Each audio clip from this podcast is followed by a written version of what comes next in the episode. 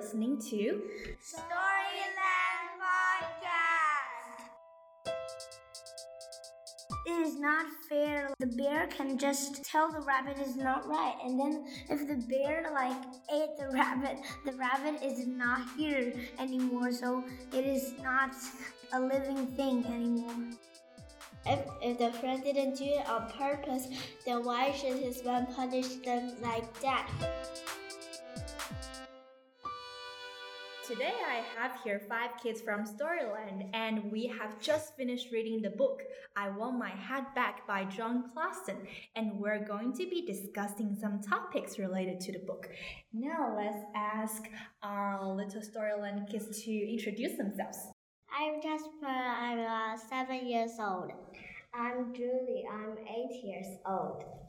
I'm Alex. I'm seven years old. I'm Kylie. I'm eight years old. I'm Bali. I'm eight years old. Julie, do you want to tell us what the book is about?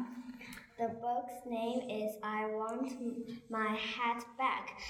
Bear has lost a hat and he asked a rabbit, have you seen my hat? The rabbit said, No, why are you asking me? I haven't seen it. I haven't seen any hats anywhere. I would not steal a hat. Don't ask me any more questions. And at the last, the bear thinks the rabbit steals his hat and he got the hat back. A squirrel asked the bear, Have you seen the rabbit wearing a hat? The bear said, No, why are you asking me? I haven't seen it. I haven't seen any rabbits anywhere. I would not eat a rabbit. Don't ask me any more questions. Okay, now we're going to be doing some discussion. So, firstly, do you guys think it is right for the rabbit to steal the hat? It is not right because it is if it the hat is not yours, you can't just steal it. Like not like thinking who lost this hat or the hat. It is not yours, so you can't just steal it. I think it's not right because because if it's not your hat, even if you find it, you should return it and be kind. Hmm. And I thought that if the rabbit find the hat, he would ask everybody he knew and find the the people who own the hat. Okay, so you guys think that it is not right for the rabbit to steal the hat on purpose. But what if the scenario is like this? What if the rabbit found the hat lying around and then she took it? Is it right for the rabbit to do that? Do you guys think it counts as stealing? Um, that's not right too because if it is not her hat, then why should she steal it? If she's a normal rabbit, she won't be doing this. And I thought he he would return his hat to the, his own the hat's owner, and that would be politer. And I think some of you think that at the end, even though the author didn't tell us, you guys think that maybe the bear actually ate the rabbit as punishment. Do you guys think that it is okay for the bear to eat the rabbit because the rabbit has stolen the hat? No, because because the hat is only one small thing. You can buy it uh, another hat. Uh, the rabbit won't kill. Uh, the bear won't kill the rabbit because it's not a fair punishment. But if the rabbit just steals the hat, but it's still alive, and when the bear gives it punishment, and but it's a very big punishment, and and and the rabbit will die and become a history. Like if it is not fair. Like the rabbit just stole it. The bear can just like tell the rabbit is not right and then if the bear like ate rabbit the rabbit is not here anymore so it is not a living thing anymore and i thought if the rabbit steal steal the hat the bear couldn't punish this big, and if just buy one hat, just okay. Mm. And I think some of you raised an interesting point. I think Jasper said that hat is a pretty small thing, right? And then, so that makes um, the bear eating the rabbit kind of unfair because uh, if the bear just eats the rabbit just because a rabbit has stole the hat, that doesn't sound very right. But what if what the rabbit stole was a very big thing? Yes. If the rabbit stole like a very important thing to the bear, I think if the bear uh, wants a punishment to the rabbit, he will just steal something important to the rabbit. Ah, okay. So you think that the bear might steal something from the rabbit as punishment? Yes. Okay. And uh, if something is really important, like the bear has a child, then then mm, he could he it has two ways. The first one is he could it back. Uh, the second one is he could just kill the rabbit because it's a very important thing. Mm, okay. So you think that if the rabbit stole the bear's child, then it is okay for the bear to eat the rabbit? Does any one of you agree or disagree?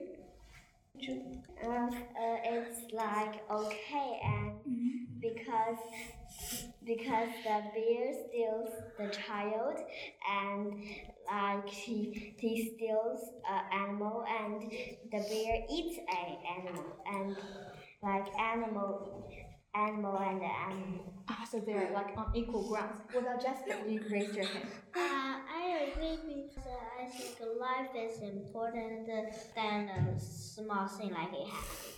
I disagree. I think that if the rabbit stole a baby of the bear, it is not fair to be eating the rabbit because because it is just stealing and eating. Like eating is you just totally kill the animal that is being eat eaten and if it is stolen, is stealing, like you can get it back. It seems like um, some of you think that stealing might be less bad than killing, or do you guys think killing and stealing are equally bad?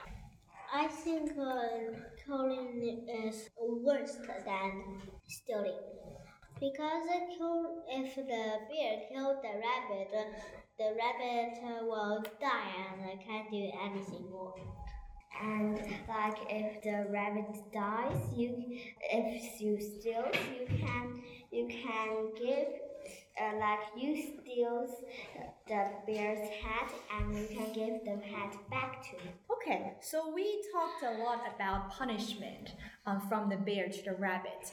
So when the bear confronted the rabbit about a hat, how else? What are some other ways he could have got the hat back without punishing the rabbit? I think the bear can talk with the, the rabbit. That will not kill the rabbit. Yeah, so talking helps. What else? The bear can just give the rabbit some chances, and the first chance, um, she he should talk to the rabbit, and and not very long because when he talks very long, it's not like much use than talking a short time. So um, he should give him more chances, and and then the rabbit will understand. Oh yeah, so if the bear gave the rabbit a chance to talk, then maybe they they can communicate with each other, right? Very good. Yes, Julie. And the rabbit can give money to the bear Oh, to the bear for what? For the hat. for the hat. Anyone else? Yes. The bear can give some chances, but uh, first, uh, the first time it is a small, small punishment. Then if it stole the, the hat uh, two or more time, it can be a big punishment. And then lastly, before we wrap up, um, maybe you guys can share what kind of punishment you guys have seen or experienced that you find either fair or unfair. Um, my friend told me that he has an unfair punishment because once he done something like he broke his mother's favorite vase, and his mother just let uh, just just hit him, but but he did it not on purpose. So that's not fair, and he really did say sorry. Hmm, Okay, oh, so if a boy breaks the vase by accident, do you guys think he should be punished if he didn't do it on purpose? No, because it because it didn't did it uh, not in purpose. He might just uh, walk walk uh, over, but he didn't knock his the vase. I think that it is not fair because the boy it is on it is not on purpose and if he have accidentally knocked the vase off the table he is not so important. Like you can just buy a, a same one from the same like store and then one it's like the boy it's accidentally knocked it and his his, his mother just did on purpose like to hit him. So from our discussion, it seems like we think the intention um, of the person doing, for example, the crime or the stealing or the breaking really counts, right? Uh, so I think Kylie shared about one of her friends' punishment. Anyone else wants to share a fair or unfair punishment? Yes. my friend told me old friend, so Like, not like, by yourself, my right? friend like told me a very very very not uh, fair punishment because he accidentally dropped a plate on the kitchen floor and then his mom sent him out the door for a night and then he was just sleepy all day like in school Oh, what do you guys think about that? It's not very. It's very unfair because if, if the friend didn't do it on purpose, then why should his mom punish them like that? The mm-hmm. second thing is that mother shouldn't do this to their child because what if their child got lost and a bad person just get them and take them away? They won't notice because it's already like what if it's already midnight but they're all sleeping? So I think it's unfair too because uh, when your parents let you get the loan loan out at night, uh, they can can take them away to uh, where bad guys live, and the bad guys can do many not fair things. Yeah, so why do you think um, people want to punish other people for their bad doings? For example, why do these parents want to punish their kids like that? because they like was too excited and was too angry so she didn't think many more when she said it because she's very angry and didn't think much so she just do it You guys had a very good discussion today on the book I Want My Hat Back. Did you guys enjoy this roundtable discussion? yes Yes. okay, you can all say goodbye to our Storyland listeners.